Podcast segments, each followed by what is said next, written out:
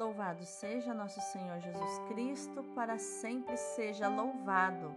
Hoje é segunda-feira, 14 de março de 2022, segunda semana da Quaresma. Santa Matilde da Alemanha, rogai por nós. A primeira leitura de hoje é do livro da profecia de Daniel, capítulo 9, versículos do 4 ao 10. Eu te suplico, Senhor, Deus grande e terrível, que preservas a aliança e a benevolência aos que te amam e cumprem teus mandamentos. Temos pecado, temos praticado a injustiça e a impiedade, temos sido rebeldes, afastando-nos de teus mandamentos e de tua lei não temos prestado ouvidos a teus servos, os profetas, que em teu nome falaram a nossos reis e príncipes, a nossos antepassados e a todo o povo do país.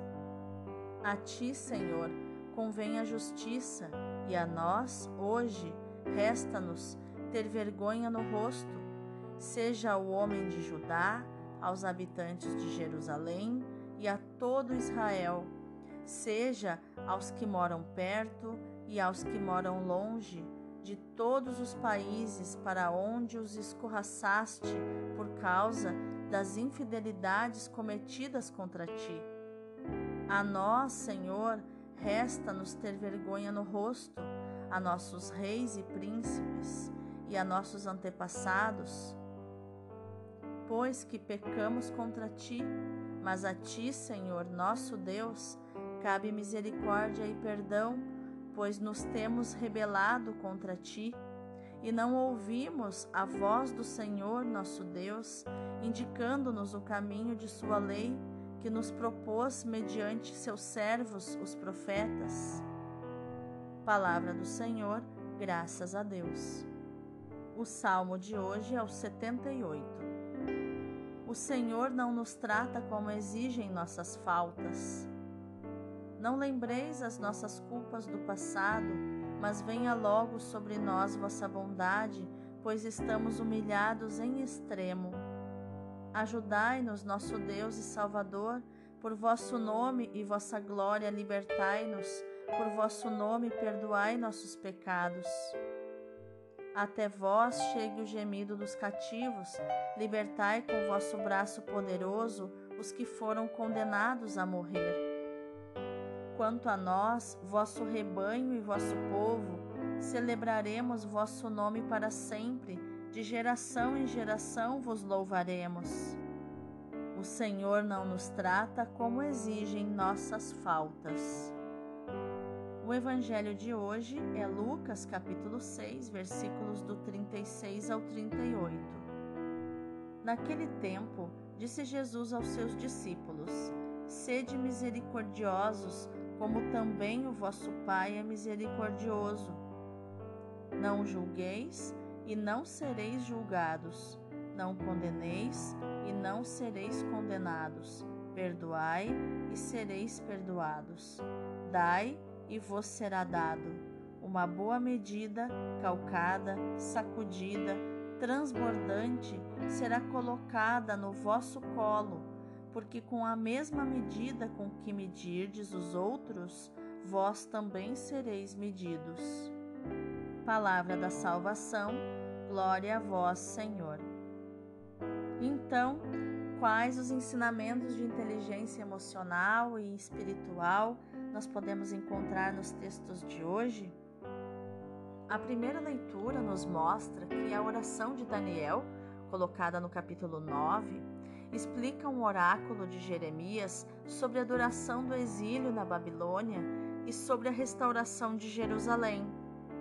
Isso encontramos em Jeremias capítulo 25, versículo 11 e seguintes, e também no capítulo 29, versículo 10. De acordo com alguns exegetas, que são os estudiosos da Bíblia, os 70 anos preditos por Jeremias devem interpretar-se como 70 semanas de anos, ou, ou seja, 490 anos. Trata-se de uma longa quaresma entre o começo do exílio e a restauração e consagração do templo em Jerusalém no ano 164 a.C. ou 164 anos antes de Cristo. Daniel volta-se para Deus, relendo a história à luz da tradição deuteronomista ou do Deuteronômio. A infidelidade do povo segue o castigo. O castigo é consequência da infidelidade do povo. Mas até quando Deus terá que castigar o seu povo? Só ele sabe porque era uma pedagogia necessária para a dureza de coração daquele povo mais primitivo, mais selvagem. Como dizem os gaúchos, um povo mais chucro. Por isso que o profeta faz a pergunta a Deus no versículo 3.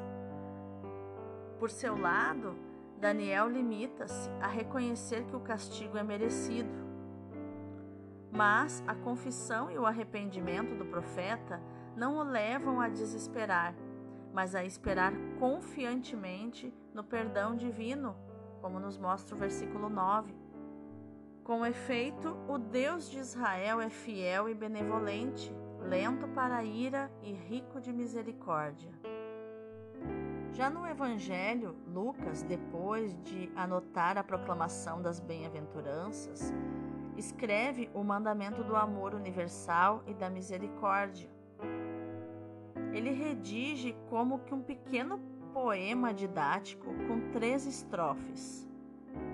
Primeiro, ele anuncia o mandamento, versículos 27 ao 31, as suas motivações, os versículos do 32 ao 35, e a sua prática, do 36 ao 38 verificamos uma clara analogia com o Sermão da Montanha de Mateus. Mas Lucas tem uma particularidade. Ele fala da imitação do Pai em termos de misericórdia, enquanto Mateus fala de perfeição. Se olharmos por um lado mais psicanalítico, é, Mateus, usando a palavra perfeição, vai falar de um modo psiquicamente mais masculino, que a perfeição é uma coisa do masculino, assim como a exclusão. Já a misericórdia, o acolhimento, o amor é uma coisa mais psiquicamente feminina, porque dentro de nós, homens e mulheres, nós temos o masculino e o feminino em termos de energia psíquica. Nós temos a energia psíquica feminina, que acolhe, que é a pessoa amorosa, que olha para dentro de si, e a energia masculina, que olha para fora, que exclui, que busca a perfeição, né? toda essa parte então combina muito, né? É, a parte mais masculina com Mateus e a parte mais emocional, né? digamos mais é, da parte psíquica feminina de Lucas. Né? Isso não tem nada a ver com sexualidade, tá? É energia psíquica. A energia psíquica é chamada de ânima. E a, a energia psíquica do feminino é chamada de ânima. E a energia psíquica do masculino é chamada de ânimos. E nos dois evangelistas, essas energias nesses pontos é, das suas emoções são diferentes. Isso é muito bonito de observar. E os versículos que escutamos hoje do Evangelho nos ensinam como praticar essa misericórdia. Existem cinco verbos passivos que revelam que o sujeito é o pai. Não sereis julgados, é o primeiro. Não sereis condenados, é o segundo. Sereis perdoados, é o terceiro. Ser-vos-á dado uma boa medida e será colocada no vosso colo, é o quinto verbo passivo. Porque a ação né, é feita pelo Pai de tudo isso, né, de todos esses cinco verbos. Quando nos arrependemos dos nossos pecados, nós abrimos o coração para Deus e nos abrimos ao seu amor misericordioso, né? O amor misericordioso do Pai e o seu perdão é mesmo perdão de verdade, um dom superabundante, uma boa medida, cheia, calcada, transbordante, que é lançada no nosso colo, como Lucas nos diz é, no versículo 38. Por isso também nos convém sermos generosos no perdão aos nossos irmãos, porque essa generosidade o Pai nos ensina derramando sobre nós sempre que nos arrependemos de verdade. E como é importante meditarmos nisso. Depois da enorme catástrofe que culminou no exílio da Babilônia, o povo de Israel caiu em si e deu-se conta do seu pecado. Então dirigiu-se ao Senhor, confessando, confuso e humilhado, as suas culpas e implorando misericórdia. Sim, ó Senhor, para nós a vergonha, porque pecamos contra ti. No Senhor nosso Deus a misericórdia e o perdão, pois nos revoltamos contra ele, nos dizem os versículos 8 e 9 da profecia de Daniel. Daniel usa a palavra, né? Resta-nos vergonha no rosto, ou traduzindo, vergonha na cara, como nós dizemos até hoje. Quantos milênios é, se passaram e nós é, usamos ainda essa expressão, né? Para nós resta vergonha na cara, Senhor. Nós precisamos de vergonha na cara. Ele ainda repete duas vezes, nos versículos 7 e 8. A humildade e a confiança em Deus nos permitem receber a sua graça e compreender a imensidão do seu amor por nós. Foi essa humildade e confiança que levou São Paulo a exclamar: Deus demonstra o seu amor para conosco quando ainda éramos pecadores, é que Cristo morreu por nós. Ele nos diz isso em Romanos 5:8. O perdão recebido centuplica o amor, como vemos em Santo Agostinho e em tantos outros santos. A experiência do amor misericordioso de Deus suscita um forte desejo de correspondência. Deus não desiste dos pecadores. Quantas pessoas fizeram tantas coisas terríveis até o momento que Deus as, as alcançou e derrubou todas as suas defesas. E elas se renderam ao seu amor e se tornaram pessoas extraordinariamente santas. Quantas vezes nós também caímos na conta de termos pecado e ofendido a Deus? Quantas vezes experimentamos as situações de morte e de ódio que dominam o nosso mundo e dominam o nosso coração? Corremos o risco de perder a confiança e a esperança. Por isso precisamos purificar o nosso olhar com arrependimento sincero e a oração. Então, precisamos nos dar conta da misteriosa e paradoxal transcendência de Deus, tão grande e tão próximo de nós, sempre benevolente e paciente mas também nos darmos conta da verdade acerca de nós mesmos e dos outros, e os nossos juízos de condenação se transformarão em pedidos de perdão para todos, porque todos somos corresponsáveis pelo mal que nos rodeia. Veremos a nossa vida e a vida do mundo com outros olhos e nos daremos conta dos sinais da presença de Deus, das sementes de bem escondidas, mas reais. Na fé e na paciência, aguardaremos que cresçam e deem frutos. Deus demonstra o seu amor para conosco. Quando ainda éramos pecadores, é que Cristo morreu por nós. Este pensamento nos leva a aceitarmos a, a nós mesmos e a nossa história, qualquer que tenha sido essa história, é sua história, é minha história. Nos sentimos felizes por sermos quem somos, pela nossa história pessoal. Deus nos amou quando éramos seus inimigos, Paulo nos diz em Romanos 5,10.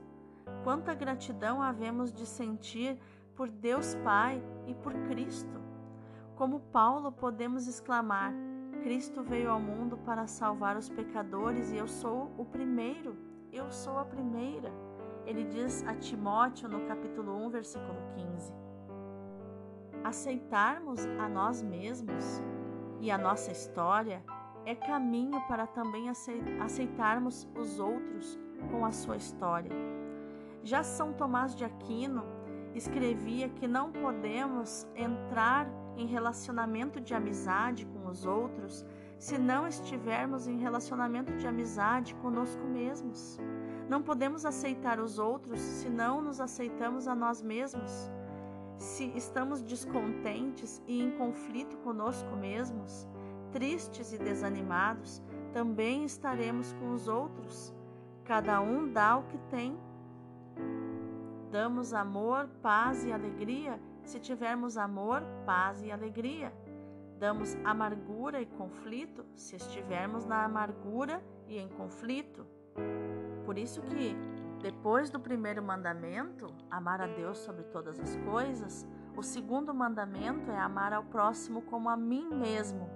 Isso significa que, em segundo lugar, eu preciso amar a mim mesma. E amando a mim mesma, eu consigo amar o próximo exatamente como eu amo a mim mesma.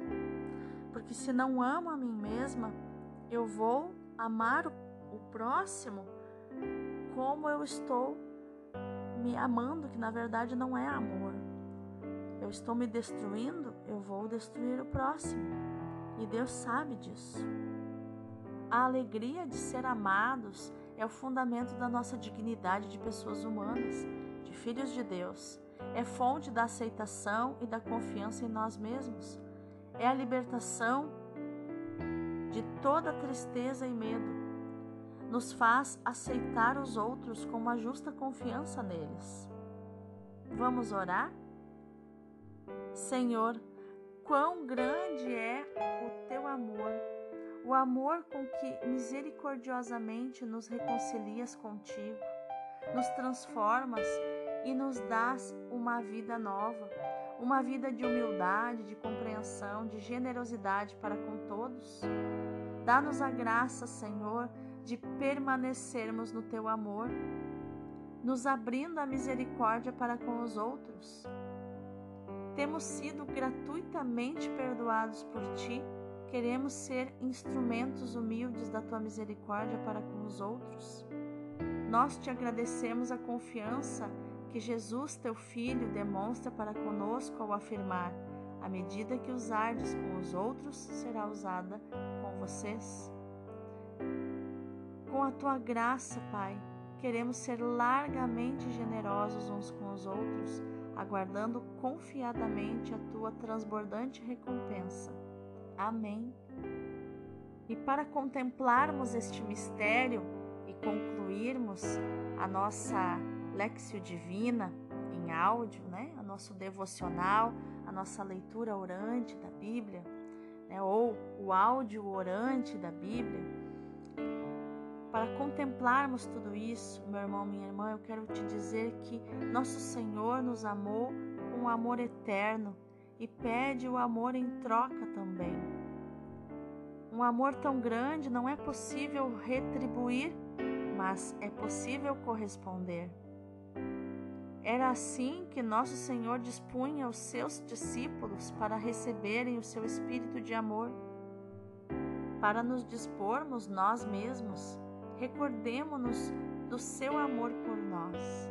É semelhante àquele que o uniu ao seu Pai Amou-nos desde toda a eternidade.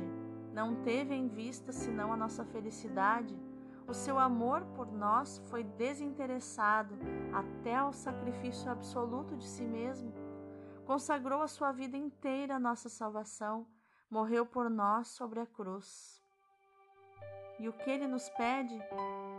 nos pede um amor recíproco pelo seu Pai e por Ele, que foram os primeiros a nos amar e que querem nos chamar seus amigos. O nosso amor deve modelar-se sobre o seu. O seu foi obediente à vontade do seu Pai. O nosso deve se manifestar por uma obediência inteira, absoluta, filial à lei divina. Nos amou até morrer por nós, até morrer de amor. E assim devemos amá-lo até morrer de amor, se for preciso, por ele ou pelos nossos irmãos, que são os seus também. O nosso amor deve ser infatigável, incansável, dedicado a ponto de, de estar pronto a todos os sacrifícios. Paixão significa sacrifício, e sacrifício é aquilo que é sagrado. O espírito de amor que nos dá hoje deve nos estabelecer numa intimidade plena de confiança com Ele e numa união poderosa e fecunda. Nada nos escondeu do que o seu Pai lhe confiou. Iniciou-nos no conhecimento dos seus desígnios, que tem todos por fim a felicidade dos seres humanos. E qual é a nossa ação para o dia de hoje? Meditar, proclamar e agir segundo esse versículo 36 de Lucas 6. Sede misericordiosos como vosso Pai é misericordioso. O perdão é um ensinamento espiritual que Jesus nos dá. Se temos a nossa alma, que é onde habitam as nossas emoções, cheia de conteúdos, de mágoas que nos impedem de perdoar, se somos carnais, e os nossos impulsos, o nosso corpo, a nossa mente busca sempre razões para não perdoar, é, ela não aceita. A nossa alma não vai aceitar perdoar sem uma compensação, sem a pessoa pagar o preço pelo que nos fez. A nossa carne não aceita perdoar. E se perdoamos só com a mente, é aquele perdão de exclusão, né? perdoei, mas eu excluo a pessoa da minha vida. Jesus nos convida a ir além, a dar o perdão espiritual, que vem de uma profunda reconciliação no espírito. E voltar a conviver com a pessoa como é possível. E dar a ela a confiança, a medida de confiança que é possível. Conviver de um modo que aquilo que ela me fez não me dói mais. Esse é o perdão espiritual. Então, que possamos agir no dia de hoje, não na carne, que exige compensação, que não perdoa, que fica remoendo aquele é, mal feito, né, mal recebido, mas que possamos sermos espirituais e dar o perdão, exercer a misericórdia espiritual, como Jesus nos ensinou aqui pela boca de Lucas. Sede misericordiosos, como vosso Pai é misericordioso. Deus abençoe o teu dia.